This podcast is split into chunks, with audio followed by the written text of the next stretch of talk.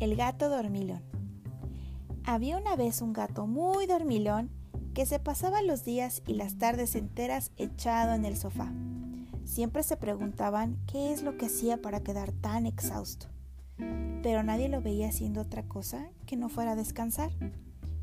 Una noche su dueño tuvo la gran idea de ir a buscarlo y ver si también dormía toda la noche. Pero mientras bajaba la escalera pudo verlo. Ahí estaba él, sentado frente al acuario, viendo cómo dormía la tortuga. Solo se quedó ahí, mirando en silencio a su gato.